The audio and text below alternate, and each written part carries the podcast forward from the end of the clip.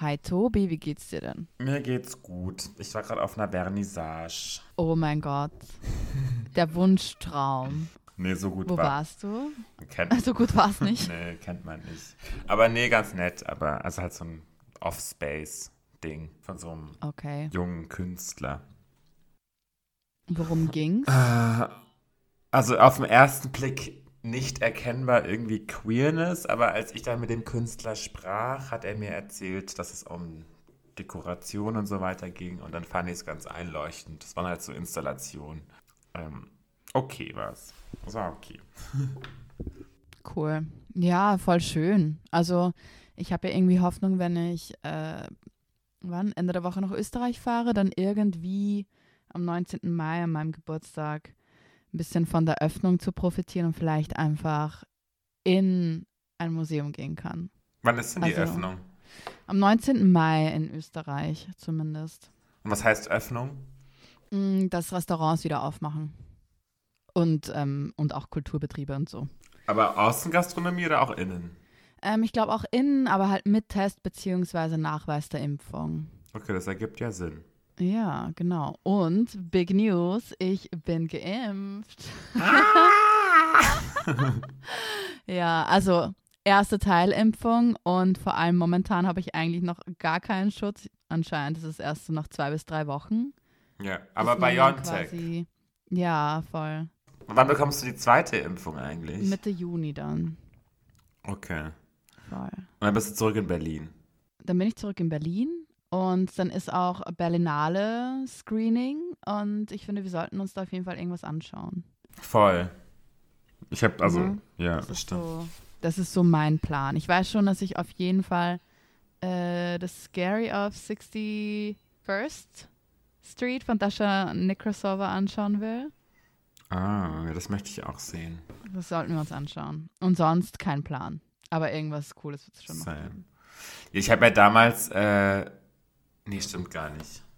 Ich hatte, nee, ich hatte nicht die Möglichkeit, nee, man musste ja immer bezahlen als Presse, das ist ja das Problem. Deswegen habe ich das nie gemacht. Und vor allem auch 70 Euro oder so, ne? Ja, relativ viel. Und weil im Januar war das halt dann irgendwie Online-Streaming. Da dachte ich so, nee, also dafür zahle ich jetzt kein Geld. Total. Vor allem 70 Euro für ein fucking Online-Streaming auszugeben. Ich weiß no nicht, way. ob es dieses Jahr auch 70 waren, weiß ich nicht, aber ach, keine Ahnung. Ja. Aber es eben und dann ist auch so, die prüfen ja auch so ganz genau, ob du fürs richtige Medium schreibst und bla bla bla. Die sind ja richtig streng, was das Ganze betrifft. Die sind legit. Die, lachen, die lassen nicht jeden rein. Aber gibt irgendwie auch Sinn, ne? Also oft ist es ja irgendwie auch viel zu einfach, irgendwo was abzugreifen. Ja. Aber wir Ja. wollen ja nicht schon wieder über Film reden. Da haben wir uns ja einiges eingebrockt letzte Woche. Findest du? Also wir haben so ein bisschen die Gemüter bewegt, aber das finde ich ganz okay. Total. Es war eine Kunstaktion. ich sag mal so. Ich lieb's ja. Vor allem ich lieb's einfach. Wieso? Ja. Nee, ich finde aber gut, dass die Menschen sich Gedanken machen. Also ich meine, das ist ja auch das Argument von den ganzen Schauspielerinnen.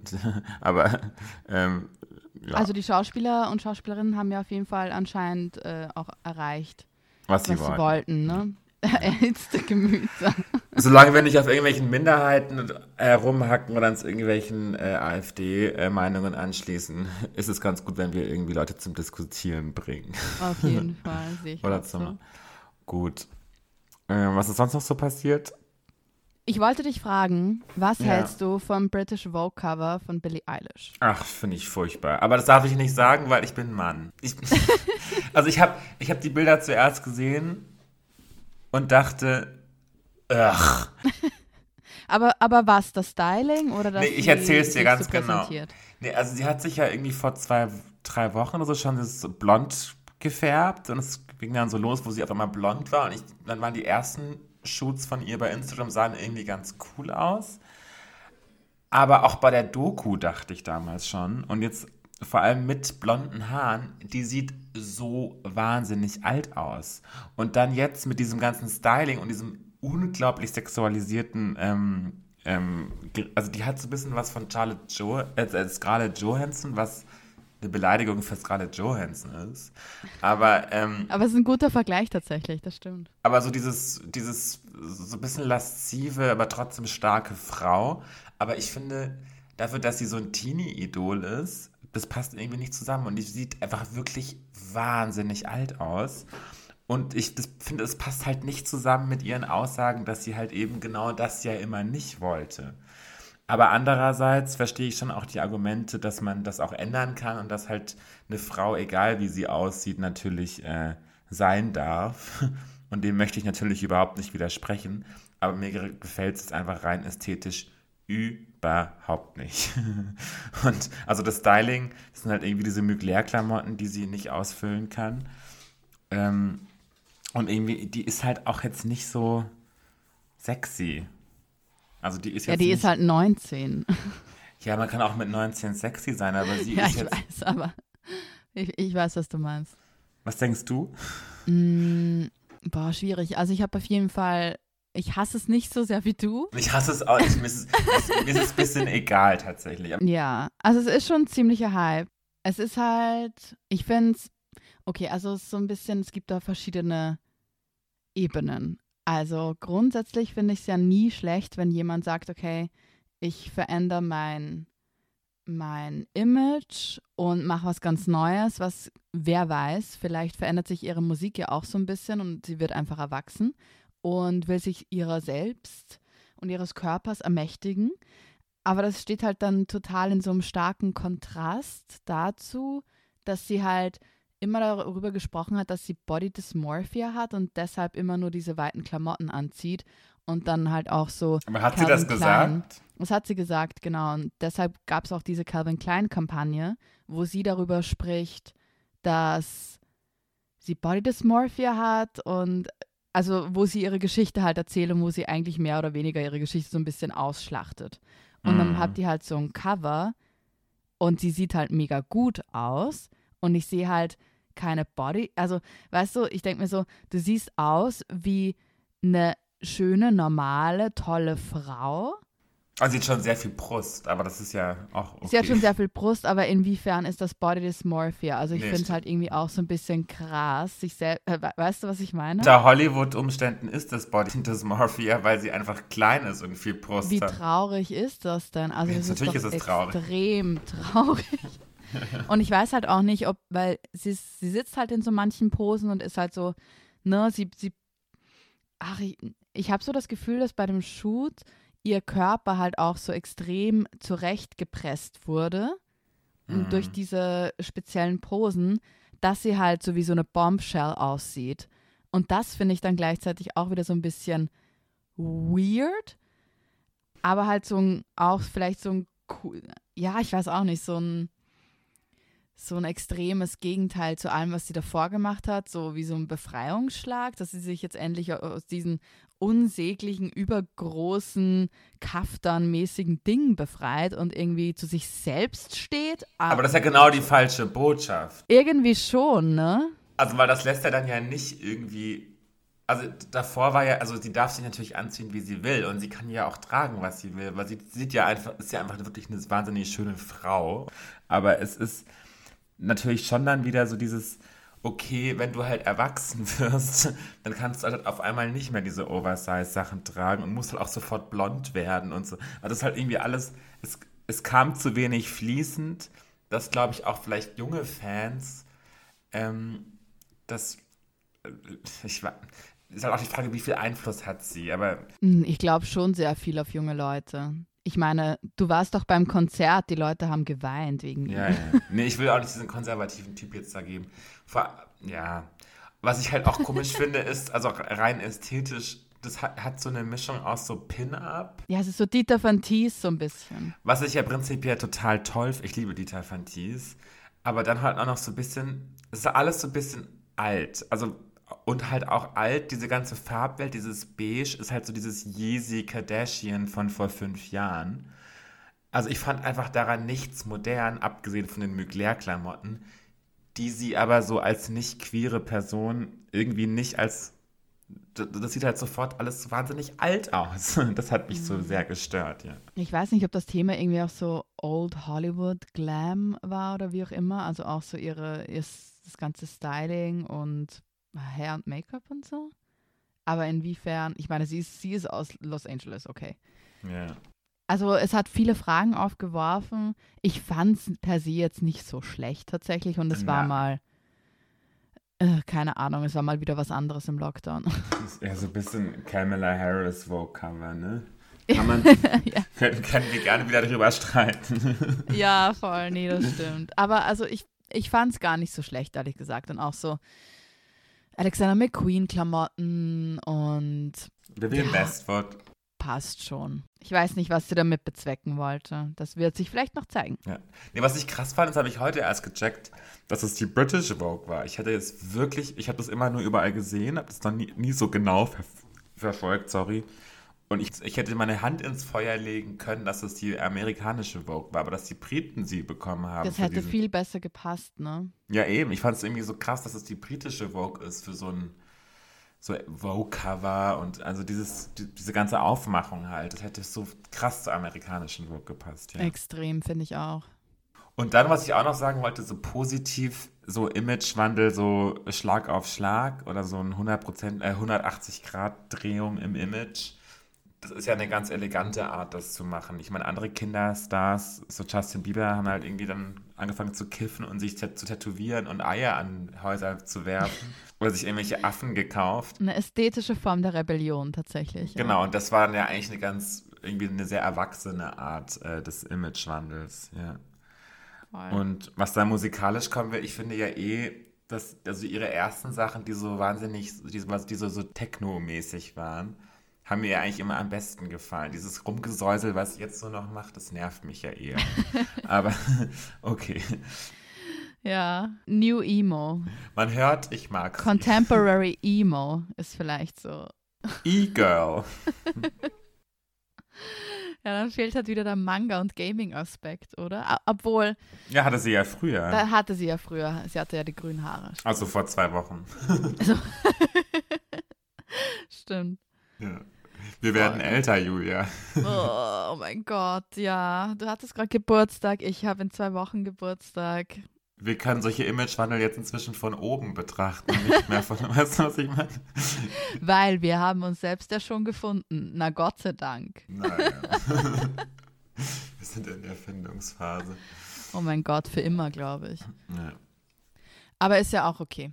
Also Billie Eilish, ich, ich, nee, ich bewundere die schon auch ein bisschen, weil die halt wirklich, irgendwie schafft die halt echt so Thema zu bleiben, auf so eine, immer so, so eine sympathische Art. Und jetzt ein wirklicher Skandal war das ja auch nicht. Nee. Vielleicht wird sie so eine neue Beyoncé, die halt so, Skand so schafft, so skandalfrei einfach 1000 Emmys, äh, Grammys zu gewinnen. Ja, ein gutes Management hat die. Ja, ja. Aber halt so, Beyoncé hatte nie einen krassen Skandal oder irgendwie prügelnde Boyfriends und so. Die hatte. Nee, die hatte nur ihre Schwester, die Jay-Z im Aufzug verprügelt ja, hat, aber da kam auch nie was raus, ne?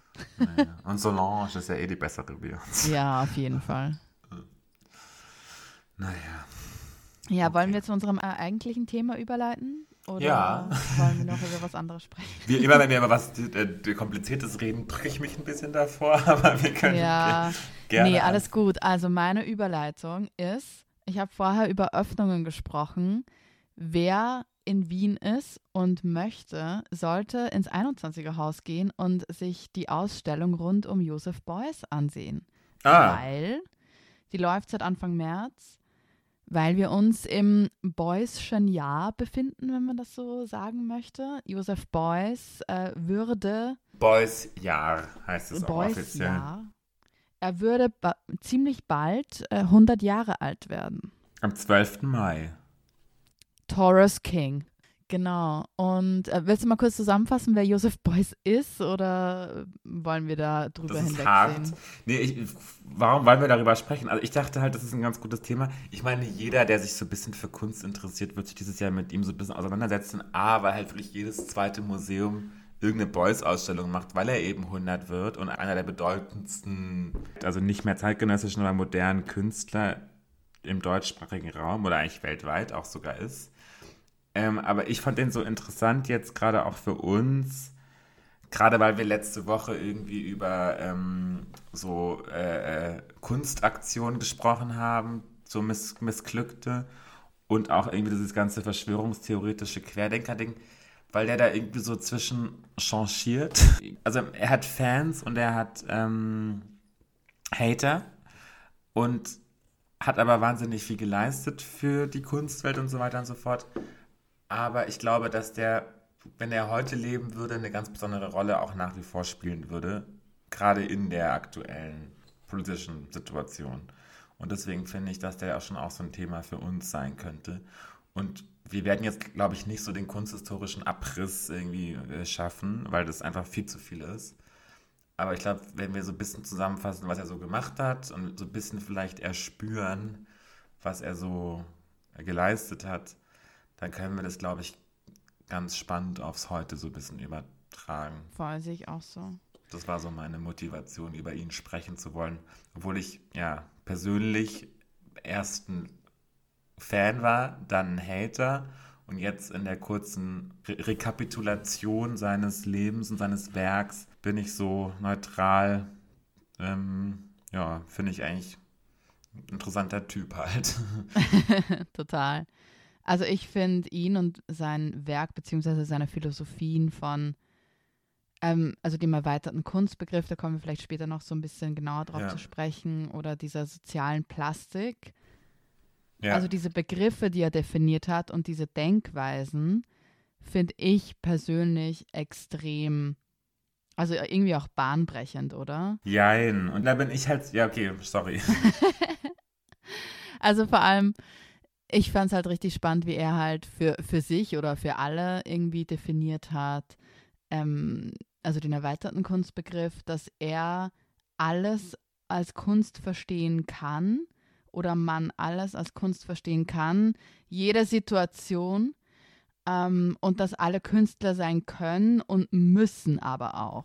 Es ist eben nicht so, dass er gesagt hat, also so habe ich es zumindest verstanden, dass alles Kunst sein kann, weil das waren ja die Dadaisten im 20., also in den 20er Jahren, ähm, sondern er hat ja eher das auf den Menschen bezogen, dass jeder Künstler genau. sei. Aber dass alles Kunst ist, das glaube ich nicht, dass er das gesagt dass hat. Jede, also dass theoretisch jede Alltagssituation Kunst sein kann. Ich habe das irgendwo aufgeschrieben. Ähm, Okay. Jeder kann Künstler werden, alles kann Kunst sein, vor allem das Kraftspeichernde. Ah, okay. Das, also das war seine Aussage. Ne? Also natürlich ist das vor allem auf ähm, Wesen und Menschen bezogen, aber es kann schon auch auf Objekte bezogen sein, vor allem auf kraftspeichernde Objekte. Was ja. auch immer das bedeutet. Ja, okay. Können wir auch vielleicht mal diskutieren. Nee, ähm, genau, irgendwie, da wo wir jetzt schon drin sind in diesem esoterischen Ding, ähm, das ist ja so das, was mir Beuys ja so ein bisschen versaut hat, weil ich war irgendwie Schüler an der Waldorfschule, wie ich schon mal gesagt habe. Und ich will jetzt nicht so privat werden, aber ich hatte so einen Beuys Jünger, der auch bei ihm gelernt hat als Kunstgeschichtslehrer an der oh, Schule. Krass, okay. Und der war einfach so ein krasser fucking Fan. Und dann ist das Problem ja auch, dass Beuys sich total in seinen Theorien immer auf Rudolf Steiner auch bezogen hat und auch Anthroposoph war. Genau. Und dieses ganze ESO-Ding, was auch in der Kritik oft halt dann so Tendenzen zum Völkischen auch hat, also zumindest zum, also eben, es wird dann sofort total kompliziert. Also zum keltischen, germanischen. Ja, also da, wenn auch der Deutsche oder der westliche Mensch so im Mittelpunkt von allem steht und dann halt irgendwie auch so wahnsinnig sich selbst als, wenn der Mensch so im Zentrum von allem immer sein muss, in diesem esoterischen Sinne, da wird es dann halt so ein bisschen schwierig, aber ja, vielleicht, das ist eben dann so auch die große Kritik an ihm, ne? Aber das, da können wir ja auch später nochmal drüber reden. Aber deswegen war ich dann immer so, äh, Boys, i, obwohl ich eigentlich ihn so als Typ total cool fand. Aber weil ich halt diesen beschissenen Kunstlehrer, äh, Kunstgeschichtslehrer da in der Schule hatte, der einfach, da ging nichts gegen Boys. Gar nichts. Und das ist, glaube ich, auch immer so ein Missverständnis. So wie ich ihn verstanden habe, auch in dieser Doku, die Boys heißt. Hast du sie angeguckt? Ja, voll. Und ich glaube, er hätte gar nie gewollt, dass, dass er so Jünger hat, die ihn so nachahmen wollen. Und das ist aber so ein Problem, glaube ich, von solchen großen Leuten, wenn die so äh, zu so Idolen werden oder zu so Messiasen ähm, mhm. und dann auch so extra missverstanden werden im Sinne der Sache. Das hat auch irgendein so Schüler von ihm gesagt, der da auch interviewt wurde. Ich habe Johannes, äh, ich habe es mir irgendwo aufgeschrieben. Mhm, ich weiß, was du meinst, ja. Und das, das geht ja eigentlich auch total. Und genau dieser Schüler meinte eben auch, weil ähm, Yusuf Beuys dann ähm, Professor an der Kunstakademie Düsseldorf war. Das mhm. ist ja mhm. eigentlich auch total gegen ne, alles geht, was man so an der Kunstakademie lernt oder macht, weil man dann sein eigenes Werk erforschen sollte und nicht darauf hinzielen sollte, mit jemandem quasi jemanden nachzuahmen oder im Auftrag von jemandem zu schaffen und die Vision einer anderen Person auszuführen, so in die Richtung. Der heißt Johannes Stüttgen und er hat dann irgendwie auch geschrieben, ja, dass er halt, dass dann halt die ganzen Schüler so Fans von ihm waren und auch angefangen haben, ihn zu kopieren und er meinte eben, dass es ein Problem wird, wenn dann so an der Kunstakademie Kunststudenten oder Kunststudentinnen oder Kunststudierende äh, anfangen, ihren Lehrer zu, zu kopieren, weil das dann so ganz schnell was Idealistisches hat und Kunst ja eigentlich davon lebt, dass man was Neues schafft. Und wenn dann eben so kopiert wird, weil halt diese Überperson da so drüber allem steht, dann wird es halt schwierig. Hat er selbst reflektiert im Nachhinein und das fand ich ganz schlau. Und so, das ist, glaube ich, so ein bisschen das Problem, dass er entweder so extra missverstanden wird oder so total verehrt wird. Und ich glaube, wir müssen so ja. ein bisschen versuchen, jetzt so als kritische Popkultur-Podcaster äh, ähm, einfach selbst so ein bisschen diesen Typ verstehen, ohne ihn jetzt irgendwie krass toll zu finden oder ohne ja. jetzt ihn einfach zu hassen. Okay. Also ich muss sagen, ich habe diese Dokumentation angeschaut und war so, oh mein Gott, ich liebe Boys. Ja. Und dann habe ich mir noch so alle möglichen Artikel durchgelesen, die du auch geschickt hast. Und dann war ich so, okay, die Kritik macht schon sehr viel Sinn. Ne? Ja. Und deshalb bin ich, also ich finde vieles, was er gemacht hat, extrem revolutionär und spannend, aber auch sehr vieles in seiner Geschichte echt total so ein bisschen wack, ne? Ja. Genau, da gehen wir jetzt einfach mal ein bisschen und näher Und ganz kurz, die Doku, von der wir sprechen, die verlinken wir natürlich. Und das ist ein Dokumentarfilm aus dem Jahr 2017 von Andreas Feil. Punkt. Genau. Kostet ein paar Euro, aber ist, die sind es wert. Genau. Und Joseph Beuys zu dem Person, der ist wie gesagt am 12. Mai 1921 in Krefeld am Niederrhein geboren. Und seine Eltern waren, das ist relativ wichtig, die waren einfach so normale mittelständische Menschen, aber haben ihm jetzt nicht so, nie so viel Liebe geschenkt. Hat er auch selber scheinbar oft gesagt, dass er halt da nicht so viel Wärme im Elternhaus verspürt hat, was er aber so als Privileg empfand, weil, er, weil ihm immer Freiheit überlassen wurde, zu machen, was er wollte als Kind. Und dann wurde er, also dann ging der Krieg los, der Zweite Weltkrieg, dann wurde er in der, zur Luftwaffe eingezogen wo er zum Sturzkampfbomber ausgebildet wurde. Aber kurz, ich fand es halt irgendwie auch spannend, weil in vielen Artikeln wird es halt ja. so dargestellt, dass er eigentlich so passionierter Nazi war, ne? Also dass er äh, zur Hitlerjugend äh, ging und sich dann halt, dass er nicht eingezogen wurde zur Luftwaffe, sondern sich freiwillig gemeldet hat und no idea. Also ich glaube, du hast damals ja ist ja immer so ein bisschen man, man die Frage. Man wird ja angezogen, ne? Man kann sich ja nicht dagegen Ja, ist auch immer so die also Frage, ob man, wenn man jetzt Mitglied von der NSDAP war, kann man das jetzt im Nachhinein den Leuten zum Vorwurf machen, weil man einfach wirklich einfach auch Zwang hatte, das zu tun.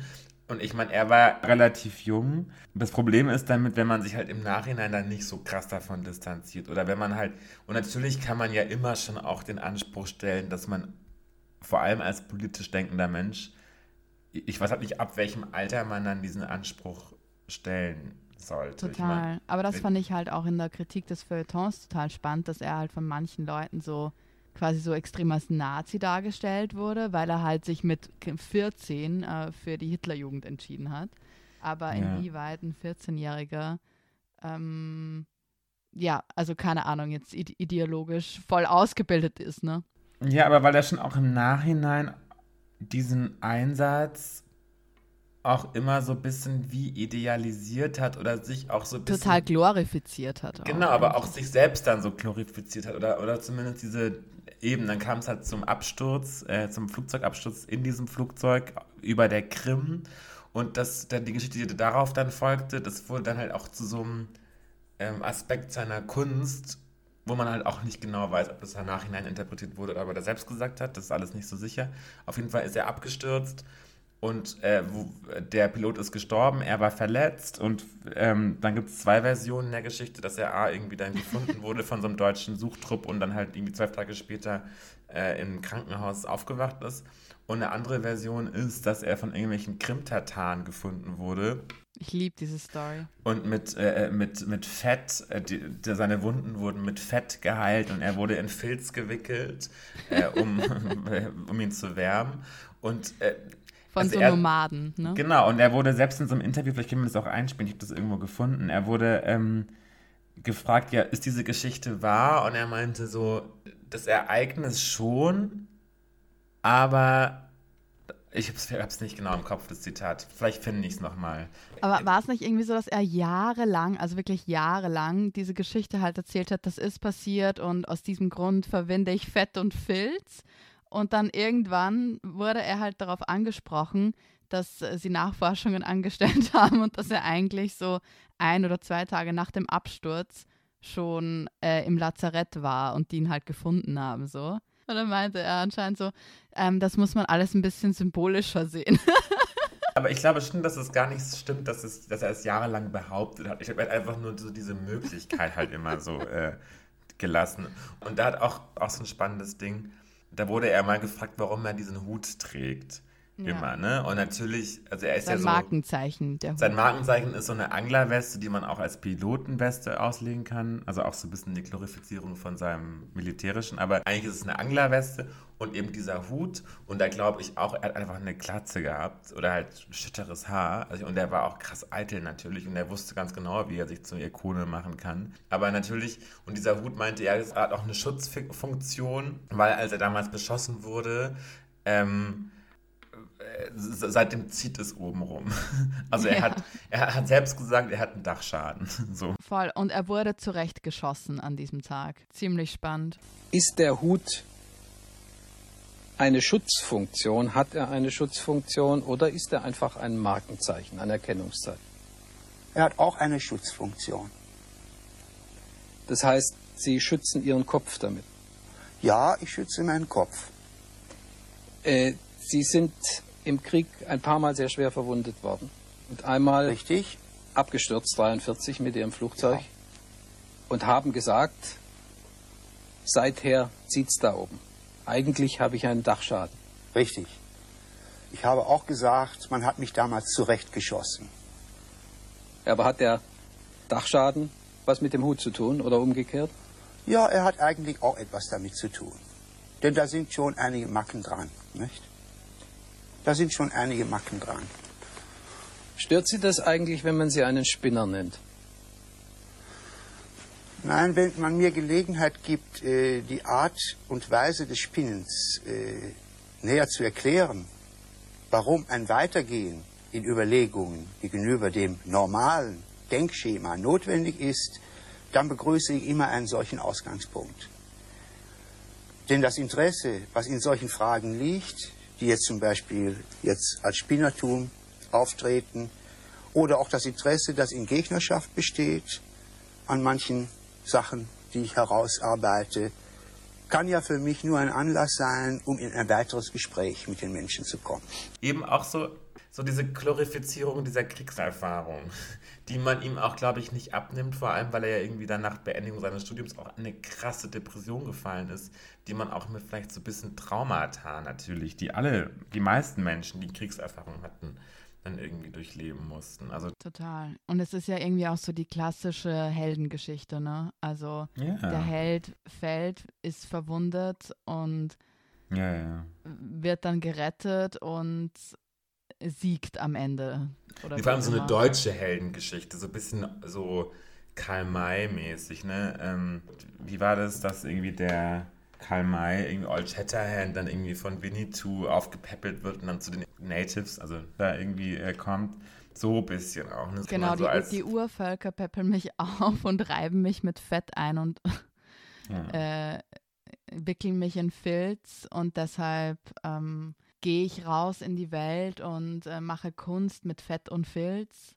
Ja. und zeige der Welt meine Dankbarkeit. Und es ist ja auch, also viele, also auch vor allem so dieses Also er selbst hat sich ja auch so ein bisschen als Schamane betrachtet. Vielleicht können wir nicht später noch auf die Kunstaktion so ein bisschen eingehen. Aber es gab so eine Kunstaktion, wo er sich mit so einem Kojoten äh, eingesperrt hat in einem Genau. Raum.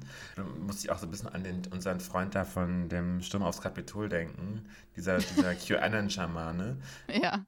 Aber trotzdem, dieses Grimm-Erlebnis, das wird so von diesen esoterischen Jüngern von ihm so als schamanische Initiation gedeutet. Ja, oh Gott. Was ich- ich auch so spannend fand, die Dokumentation, die wir uns angeschaut haben, oder den Film, da kam das Wort Schamanismus ja eigentlich nie Nee, überhaupt nicht. vor. Und das fand ich richtig, richtig gut. Weil, also man hat schon, ne, vielleicht habe ich seine Aussagen und seine Ideen irgendwie so gut verstanden, weil ich es einfach spannend finde, irgendwie, keine Ahnung, archetypisch zu denken, so in die Richtung. Mhm. Deshalb fand ich halt extrem spannend, aber ich fand es auch richtig gut, dass der nicht so, so in diese Schiene reingesteckt wurde. Und dann geht es halt eineinhalb oder zwei Stunden lang wirklich nur darum, mit welchen Symbolen er als Schamane arbeitet, weil das hätte ihn als Person so eingegrenzt, auch so sein politisches Wirken zum Beispiel. Ja, Aber- natürlich, aber es ist genau diese Schnittstelle, dass man ihn halt, da- dass er halt so wenig Raum lässt, ihn neutral zu betrachten. Weil die, diese Fans halt oft aus genau dieser esoterischen Richtung kommen. Also vor allem gerade damals, ne? Er war ja relativ schnell sehr erfolgreich als Künstler und hat auch unglaublich hohe Preise erzielt mit seinen Kunstwerken. Aber auch von so, von so Leuten, also da haben auch Leute so ein Weller-Erbe, ich habe vergessen, wie er heißt, der war so, der hat diesen äh, Boys-Block gekauft, also dieses Gesamtkunstwerk. Ähm, aber der war auch so ein bisschen eh so ein, auch so ein ehemaliger Nazi und das ist dann schon. Und dieses Kunst-Establishment fand ihn immer eher so ein bisschen scheiße, weil er natürlich mit so Behauptungen, ja, jeder ist Künstler und, und ähm, solchen Sachen, hat, hat er ja so eher gegen dieses Elitäre der Kunst gearbeitet. Ja. Ja, also es ist halt, es ist, das ist halt schwer, ihn so wie Andy Warhol, der ja eigentlich auch ein politischer Künstler war, was ihm aber, was man ihm so nie andichtet, weil er einfach viel gefälliger ist auf eine Art. Aber es ist schwer, ihn neutral zu betrachten. Und das ist schon auch ein Phänomen. Auch heute noch. Also, Ich finde es halt total spannend, weil ich glaube, oft ähm, oder die erfolgreichsten Leute sind halt die Leute, die mal irgendwie, die man gut abgrenzen kann. Ne? Wenn man die in eine Schublade stecken kann, da weiß man, wo hört die auf, wo fängt die an. Und man weiß, wie man die Person einordnen kann, wie man kategorisieren kann. ja. Und deshalb versteht man die Person auch. Aber Joseph Beuys war in seinem Schaffen und in seinen Gedanken so krass vielschichtig und so viele Dinge auf einmal, dass es, glaube ich, einfach so extrem schwierig war für viele Leute, ihn einfach erfassen zu können. Er hat ja auch über die, die Kunstbranche nicht gut ähm, gesprochen, also hat die ja auch als zerfallendes System bezeichnet, mit dem er eigentlich nichts zu tun haben möchte. ja. Ich kann mal kurz gucken, ob ich da noch ein Zitat finde. Ja, aber auch, glaube ich, weil er halt die Kunst größer betrachtet hat als das, was, was sie halt immer war. Also für ihn war ja einfach Kunst ein politisches Werkzeug. Also zumindest für ihn war die Kunst schon sehr, sehr wichtig. Also die Kunst in seinem Verständnis, dieser erweiterte Kunstbegriff, bedeutete eben, dass Kunst eigentlich alles ist im Sinne von, dass wenn die Welt besser werden sollte, dann müssen alle irgendwie Künstler sein oder kün- künstlerisch denken, weil Kunst das Einzige ist, was die Welt besser macht, irgendwie so. Ja. Ich habe mein Zitat gefunden. Also über den, über den Kunstmarkt oder die Kunst, das System quasi, ähm, sagt er, ich bin nicht da, um diese faulen, zerfallenden Systeme noch zu dekorieren. Es sei denn, wir verstehen uns alle als Künstler. Und also die soziale Kunst, die neue Kunst, wo alle Leute teilhaben müssen. Also, wie du gesagt hast, gar keine Mhm. Wahl haben, als sich als Künstler zu verstehen oder Künstlerin. Und ich habe also ich habe noch ein Zitat, äh, da geht es dann schon so ein bisschen in die politische Richtung. Sind wir schon bereit dafür, Ja, ja. um, um über seine politische Karriere zu sprechen?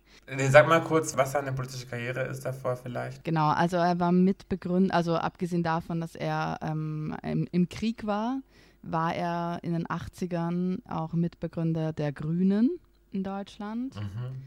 und hat sich halt immer politisch ausgesprochen und meinte halt, dass wir nur eine Zukunft haben, wenn wir, okay, A, alle Künstler sind und uns auch so verstehen, aber auch darüber hinweg, ähm, also wissen, dass nur eine Zukunft bestehen kann, wenn wir jenseits vom kapitalistischen und kommunistischen System unsere Welt neu denken. Mhm. Was ich ja, also ja, mhm.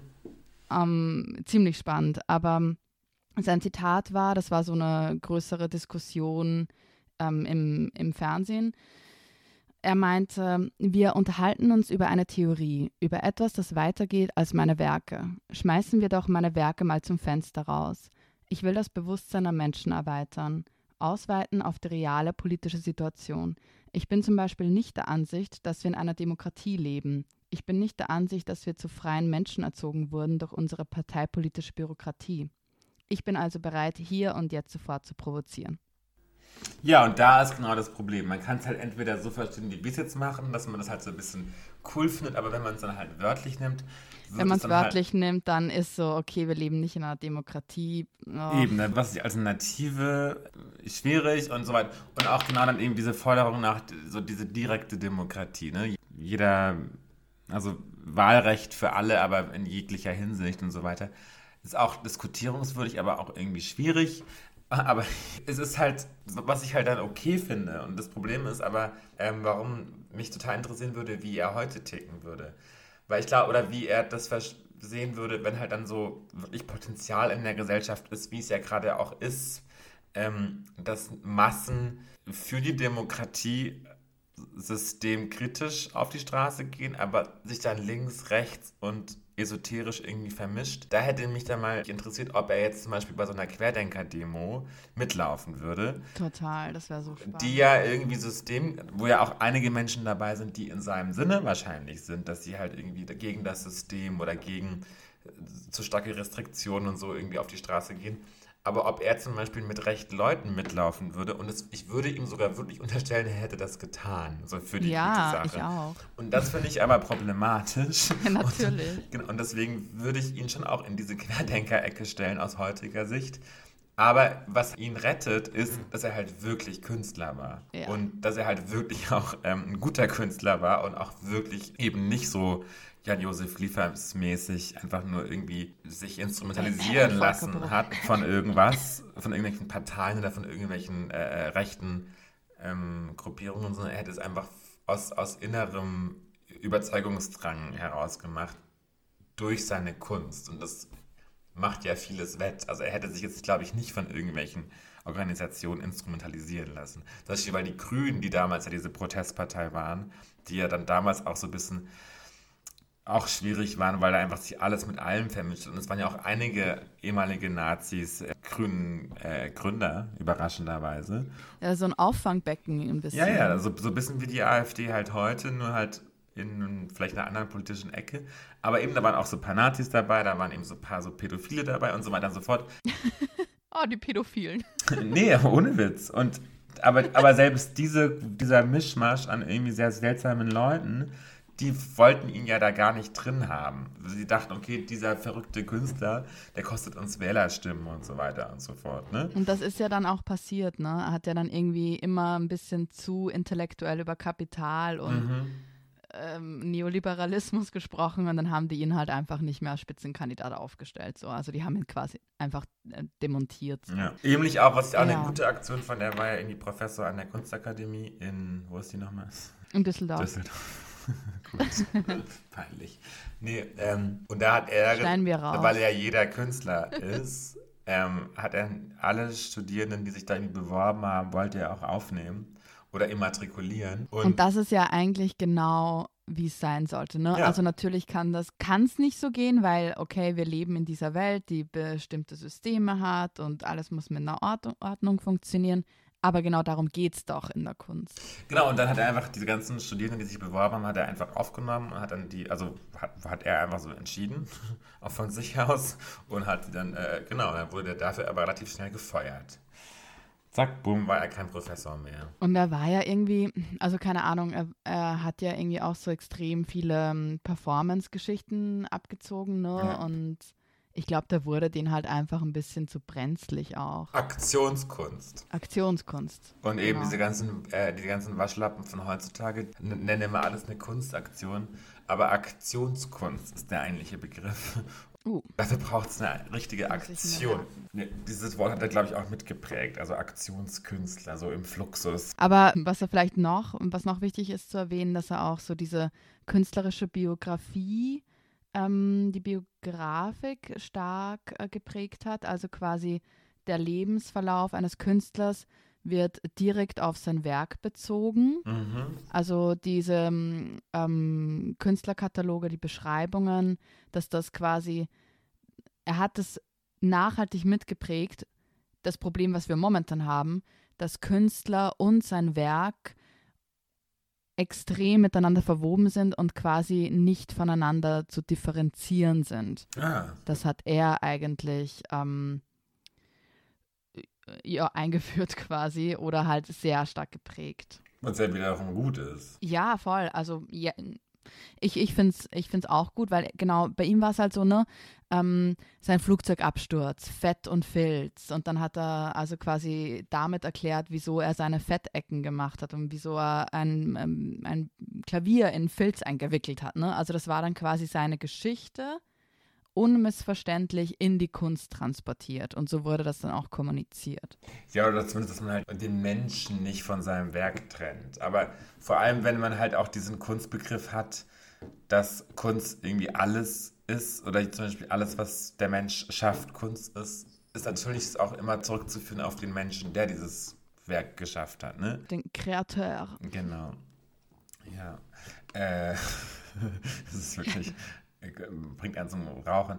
Eben, wir können jetzt auch über den erweiterten Kunstbegriff reden, über Fluxus, wir könnten auch über irgendwie diesen äh, Jeder Mensch ist Kunst oder äh, die soziale Plastik reden, aber vielleicht überspringen wir das so ein bisschen. Obwohl, nee, äh, das ist für mich ein ganz spannendes Zitat, ich kann es wieder nicht wörtlich zitieren, aber diese soziale Plastik, kurz runtergebrochen, ne? Ja. Was vielleicht auch so ein bisschen erklärt, was er damit meinte, dass jeder Mensch Künstler ist, was ja nicht heißt, dass jetzt irgendjemand, also man könnte das so verstehen, aber ich glaube, das, das heißt ist, nicht, dass jeder von der Kunst leben muss. Also es das heißt nicht, wenn ich jetzt ein Bild male, kann ich jetzt nicht sagen, oh hallo, ich bin Künstler hauptberuflich und ich möchte jetzt da irgendwie auch ganz viel Geld dafür haben. Nein, diese soziale Plastik heißt, dass also wenn Kunst irgendwie das Produkt unseres Handelns ist, bla bla bla, ähm, das, das reine Denken, was uns Menschen ja irgendwie ähm, wir haben das Privileg, denken zu können oder auch ein Ich-Bewusstsein zu haben. Und unsere Gedanken sind so mächtig, dass wenn wir einen Gedanken fassen, dass der sofort oder relativ schnell auch das Potenzial hat, sich zu manifestieren. Sich zu materialisieren oder sich zu manifestieren, genau. Und dass daraus eine Plastik oder etwas Physisches entsteht. Und das, ja. und wenn halt alles Kunst ist, dann ist jeder Gedanke eigentlich auch schon Kunst. Ich fand das extrem spannend. Ich wollte nur kurz sagen, dass es. Und das liebe ich auch, dieses Konzept. Ich liebe das extrem. Man muss auf seine Gedanken schon fast aufpassen, weil diese Gedanken eben auch gefährlich sein können. Extrem. Also man muss irgendwie auch Verantwortung für seine eigenen Gedanken übernehmen, weil ja. die Gedanken kreieren ja die eigene Wirklichkeit. Und es ist ja auch tatsächlich so in der Hirnforschung, ja. wenn man sich auch anschaut, das Gehirn ist plastisch, also das Gehirn ist ja verformbar.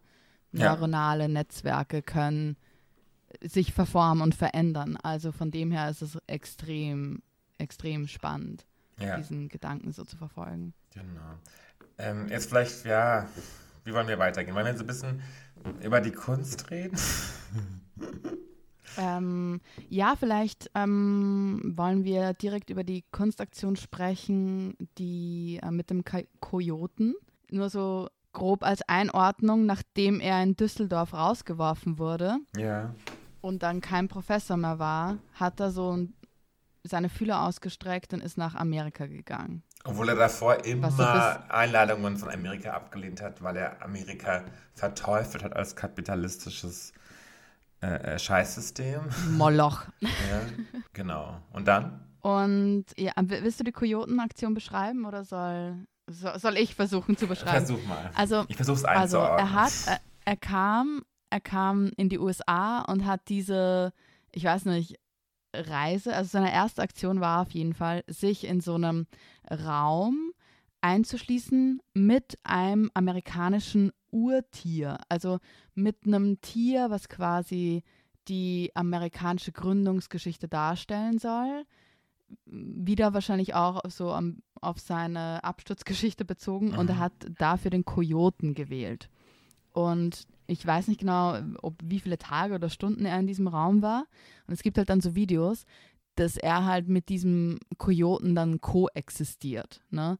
Und die Amerikaner haben das dann auch total als Kritik gesehen, auch äh, an ihrer Gründungsgeschichte, weil der Kojote quasi die Native Americans oder so das mh, die spirituelle Existenz oder das spirituelle Bewusstsein der Native Americans repräsentiert und er das so ein bisschen, also die, die so ein bisschen vorgeführt hat dadurch.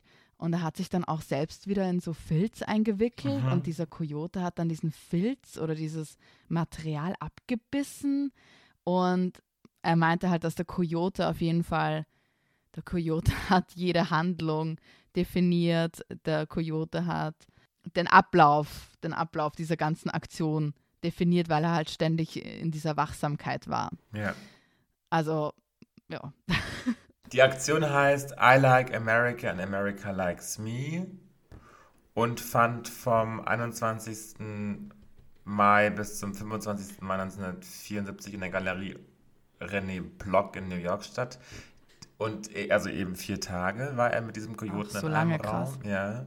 Und genau, und Coyote, äh, hast du es gerade gesagt, aber ist so dieses, ist ja schon auch dieser Schaman, also so native schamanische, ähm, ähm, archetypische Tiersymbol, ne? Also das, oder er repräsentiert auch so ein Fall, bisschen ja. dieses Oder er fast so als Kojotenflüsterer so ein bisschen, ne? Weil er als Schamane. ist halt die Frage, ich glaube, der Coyote seinen Tagesablauf kann man jetzt auch irgendwie so aus. ist halt auch ein bisschen kitschig, ne? Also natürlich hat Der Kojote hat mein Leben definiert. eben auch wieder so ein bisschen Karl May, ne? Also der, der Deutsche, der kommt irgendwie von Düsseldorf, fliegt ja nach Amerika, lässt sich in den Filz einwickeln und lässt sich mit so einem Kojoten in den Raum sperren, um dann halt irgendwie sein spirituell zu sich selbst zu finden. Ich glaube, dass dieser Kojote äh, mehr von ihm da definiert war als andersrum, aber nun ja. Aber das ist halt, genau, es ist eine klassische Performance. Eben, er war einer der ersten, die auch diese Performances gemacht haben, die halt jetzt nicht auf den ersten Blick vielleicht künstlerisch waren. Und das ist auch genau das Spannende, wenn man heute ins Museum geht und irgendwie so Beuys Kunstwerke sieht. Da steht man, glaube ich, erstmal immer so relativ ratlos davor, weil das immer irgendwie so Überreste von eigentlich genau solchen Aktionen waren. Zum Beispiel diese berühmten Fettecken. Im Hamburger Bahnhof liegen auch so Fettklötze. Da denkt man sich, okay, ist das jetzt Kunst? Das könnte ich ja auch, bla bla bla. Nee, könntest du nicht. Nee, vor allem, weil es ja eigentlich nicht Skulpturen sind, die er gemacht hat als Skulptur, sondern die Situation, wie die entstanden sind, sind ja eigentlich immer die Kunstwerke von Beuys gewesen. Ja, genau, man kann ihn jetzt gar nicht mehr so ähm, konsumieren oder rezipieren, wie man es vielleicht live konnte, als er diese Sachen hergestellt hat und so. Ja, also es gibt so einige Beispiele. Also eben diese Fett, diese berühmten Fettblöcke, da hat er irgendwie äh, Unterführungen mit ausgefüllt und so weiter. Genau. Es ist immer die Aktion eigentlich, die die Kunst von ihm ausmacht. Genau. Meine Lieblingsperformance von ihm ist, wie man einem toten Hasen Bilder erklärt. Ah, ja, das ist krass. Willst du dann noch drauf eingehen, was er da gemacht hat? Das heißt, wie man dem toten Hasen die Bilder erklärt. Aus dem Jahr 1965. In der Galerie Schmäler in Düsseldorf versperrte Beuys die Tür von innen und ließ die Besucher draußen. Sie konnten den Vorgang nur durch ein Fenster beobachten. Sein Kopf, vollständig mit Blattgold, Goldstab und Honig bedeckt, begann er dem toten Hasen, also einem echten toten Hasen, die Bilder zu erklären. Mit dem Tier auf dem Arm und offenbar im Zwiegespräch mit ihm ging er durch die Ausstellung von Objekt zu Objekt. Erst nach drei Stunden wurde das Publikum in die Räume gelassen. Beuys saß dabei, den Hasen auf dem Arm, mit dem Rücken zum Publikum, auf einem Hocker im Eingangsbereich. Immer so ein bisschen erhöht und er hat äh, den, den Hasen auch mal in den Mund genommen, hat ihn so rumgezerrt, also ein bisschen eben auch morbide und eklig. Ähm, aber ja, spannende Sache. Voll, genau. Und natürlich kann man dann auch so interpretieren, der Hase so als Fruchtbarkeitssymbol und so irgendwie so, ne? Also sowohl in der Christ Ostern. Ostern, sowohl in der germanischen als auch in der christlichen Religion und Kultur irgendwie ein Symbol von Auferstehung und so weiter und so fort. Mhm. Nee, auf jeden Fall. Also, ähm, er hat ja auch, was ich sehr spannend fand, ähm, er hatte sehr viel Erfolg in Japan. Und ähm, er hat in Japan zum Beispiel auch eine Whisky-Werbung gedreht, also war quasi Aber weißt du warum? für Whisky. Er wollte dann diese Bäume pflanzen, ne? Ja. Das war eine seiner größten Aktionen. Das ist eigentlich die bekannteste, 7000 Eichen. Genau. Er hat so Do Dokumenta, also, Dokumenta 7 oder so. Ja. Also ist auch eigentlich. Also passt dann wieder auch gut in die Richtung Sch Schamane, Schamanismus ähm, Naturverbundenheit und so, ne? Ich weiß jetzt nicht mehr genau die Zahlen, aber auf irgendeiner Dokumenta war er, also er war immer auf der Dokumenta. Er war so, das ist ja eigentlich so der bekannteste Dokumenta-Künstler. Damit wurde er ja auch bekannt, ne?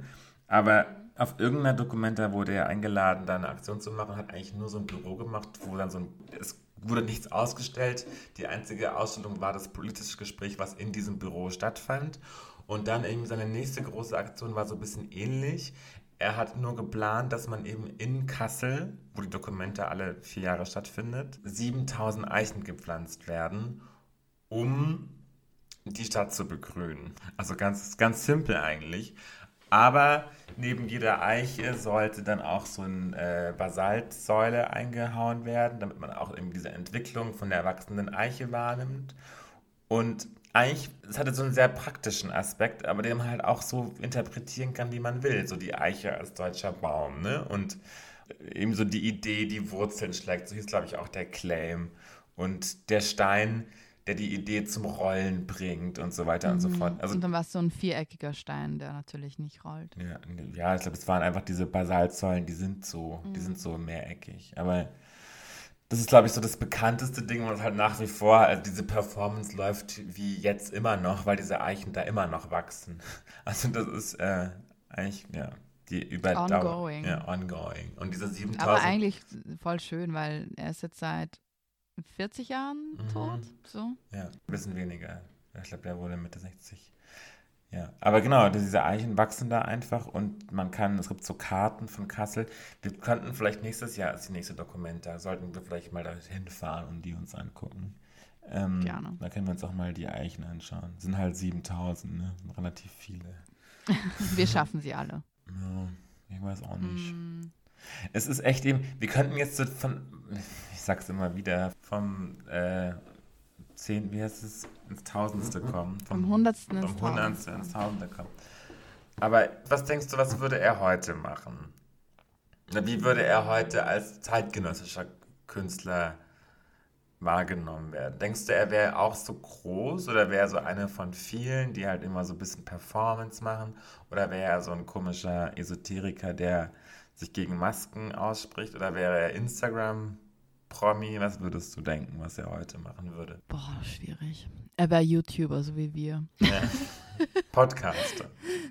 äh, vor allem, wir sind Podcaster, keine YouTuber, sorry. Vlogger. Ähm, Blogger. Boah, es, es ist so schwierig. Ich glaube, er wäre. Ich glaube, er wäre tatsächlich schon so ein bisschen in die, in die Querdenker-Richtung einzustufen. Ja. Ne? Also mich würde es nicht wundern, wenn er irgendwie da so ein bisschen was anführen würde. Denke ich nämlich auch. Und ich glaube aber, dass uns das auch so ein bisschen lehrt.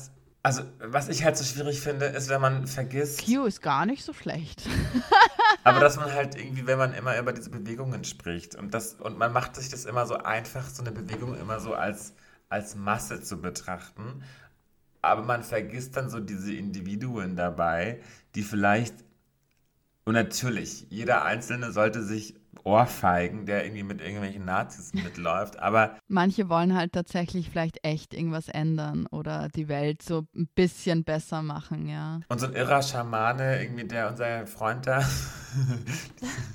also total crazy Typ, aber ich glaube, wenn man ihm so ein bisschen Freiheit als Künstler irgendwie geben würde, vielleicht würde er so ganz coole Kunstwerke machen, aber natürlich ist er, also, das ist aufpassen, was ich sage, aber ich glaube, manchmal verbaut man sich auch so ein bisschen so wie so Persönlichkeiten oder Meinungen zu hören, nur weil sie halt automatisch zu so einer Gruppe gehören, die halt total Auf banal ist. total. Und ich glaube, das ist halt Aber heutzutage das, das, das schwierig halt für so Individualisten oder für so ausgezeichnete Persönlichkeiten, die dass man die halt nicht so irgendwie für sich stehen lässt, sondern diese mal sofort in so eine zu so einer Gruppe schraubt und halt dann Man muss verteufelt. die halt in eine Schublade packen, weil, weil ich kann, keine Ahnung, ob die, ob es daran liegt, dass die Informationsflut zu groß ist und es zu, zu viele Akteure gibt durch das Internet. Ja. I don't know.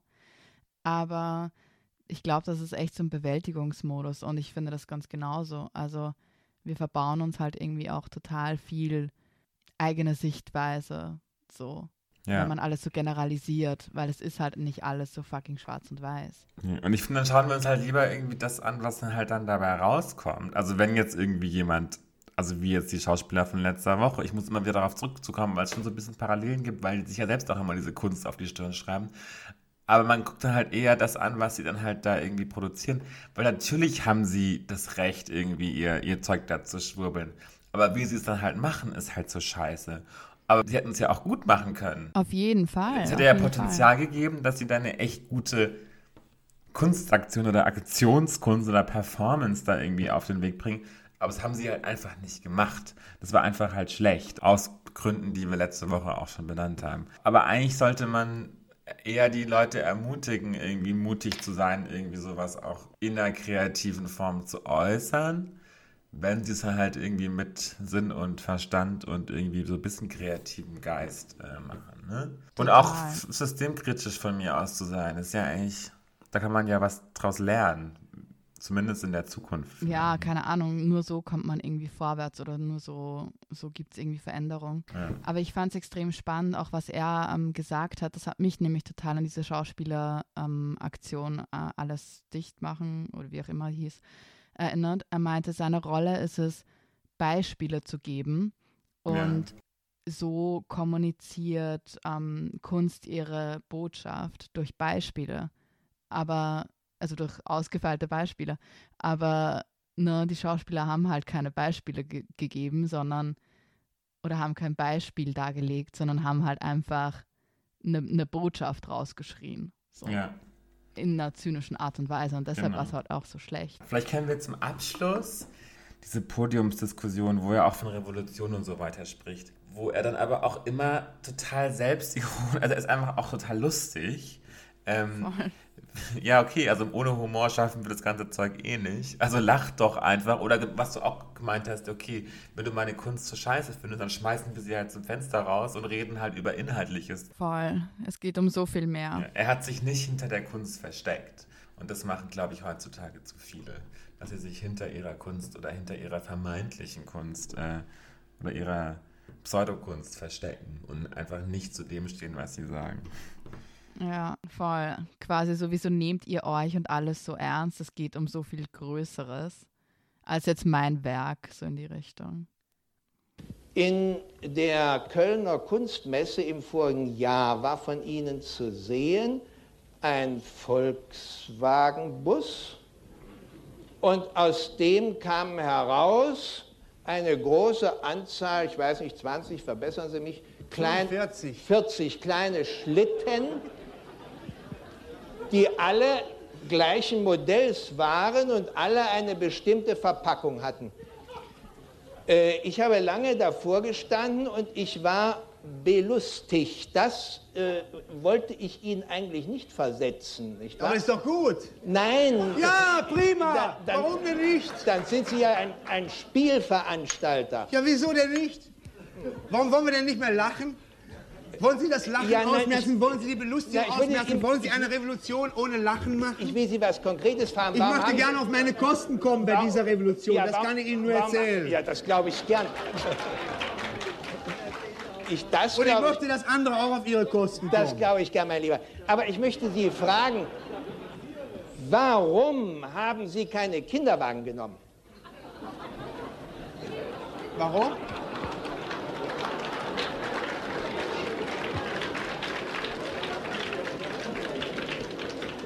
Ich würde sagen, weil ich doch das Thema bestimmt habe. Ich habe doch die Sache bestimmt auf Schlitten. Die Kinderwagen sollen Sie nehmen und versuchen.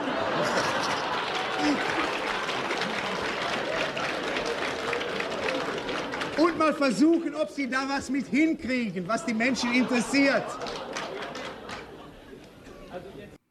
Ja, ich fand, ähm, von den Artikeln, die du mir geschickt hast, noch ein, eine Aussage ganz, ganz cool, die es vielleicht auch nochmal ganz gut zusammenfasst. Jeder baut sich seinen Boys zurecht, indem er unpassende Teile weglässt. Also er ist irgendwie für jeden was, weil er, weil man so viele Teile von ihm einfach irgendwie abstrahieren kann. Welcher Artikel war das? Hm, gute Frage. Weil den besten fand ich eigentlich diesen FAS-Artikel. Der deutscheste Künstler der Deutschen, weil der nämlich so ein bisschen, was wir jetzt glaube ich nicht geschafft haben, weil wir jetzt doch zu positiv daher reden, aber der schon auch so mit so gebührendem Respekt von Boys ja. Arbeit spricht, aber natürlich auch so dieses, was halt total stimmt. Ne? Also jetzt auch heute habe ich die Nachricht bekommen, dass die Grünen inzwischen die stärkste Partei sind und ich bin ja auch so ein bisschen Grünen-Fanboy, deswegen finde ich das eigentlich ganz cool. Aber das ist natürlich total deutsch, sich für solche Sachen einzusetzen und nebenher halt dann, ach, dann so Klimaschutz kann man halt sich als Deutscher so ganz schnell irgendwie so als Heimatschutz dann so zurechtbiegen. Und dieses, dieses ganze links, rechts, grün, braun definiert ja so ein bisschen Deutschland und irgendwie trifft es auf alle so ein bisschen zu. Und das passt auch zu Beuys, dass er halt. Ja, Nationalismus ste steht irgendwie am Ende jeder Geschichte. Ja, und auch davor. Oder am Anfang, ja. Und da sind die Deutschen einfach selber schuld. Vielleicht die Österreicher ja. übrigens. In, Österreicher, äh, in Österreich ist es ganz genauso, fast noch heftiger wahrscheinlich. In der Schweiz eigentlich auch. Also die SVP, mhm. hier die rechte Partei, ist die stärkste Partei und die ist ja so ein bisschen AfD ähnlich. Ach, krass. Also das war der Artikel, das Josef Beuys ja hat begonnen war, da, war das der FAS-Artikel? Nee. Also ähm, ich weiß jetzt gar nicht, woher, ähm, aus welchem Medium der Artikel ist, weil ich nur die PDF sehe, aber das war äh, 100 Jahre Josef Beuys, der deutscheste Künstler der Deutschen. Ja, das ist der FAS-Artikel von, wer ist der nochmal? Niklas Mark. Ja, und da kam auf jeden Fall das vor, ähm, dass man sich quasi sein Beuys so zurechtdrücken kann, wie man das will, indem man einfach gewisse Teile für sich selbst weglässt. Ähm, es ist auch schwer zu begreifen, wie das alles zusammengehen soll. Man kann sich nicht vorstellen, dass der Mann, der den hauchzarten Hirsch tuschte, der gleiche war, der sich vor den Kameras der Sendung Ende offen mit dem Philosophen Max Benzer anschrie. Mhm, genau. Und es war eben, also er war auch, er konnte auch gut Tusche, also er war auch handwerklich ein guter Künstler. Er konnte gut zeichnen und gut mit Tusche Hirsche zeichnen. Ich glaube, darauf bezieht sich dieser Journalist.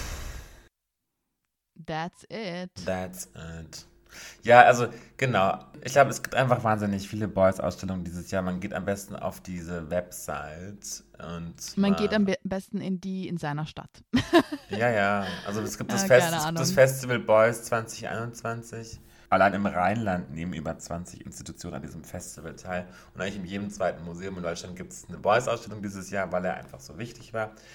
Und dann kann man sich ja nochmal biografisch mit ihm auseinandersetzen und dabei vielleicht einfach bei der Rezeption dieser Werke, die man ja überall sieht, nicht vergessen, dass die in einer Performance meistens entstanden sind. Und dann sind die tatsächlich auch sehr interessant. Dann sind sie einfach nicht nur Granitblöcke oder, oder irgendwelche Tafeln, die auf dem Boden rumliegen, sondern dann fangen die an, auch irgendwie. Ein Hasenkadaver. Spannend zu werden, ja.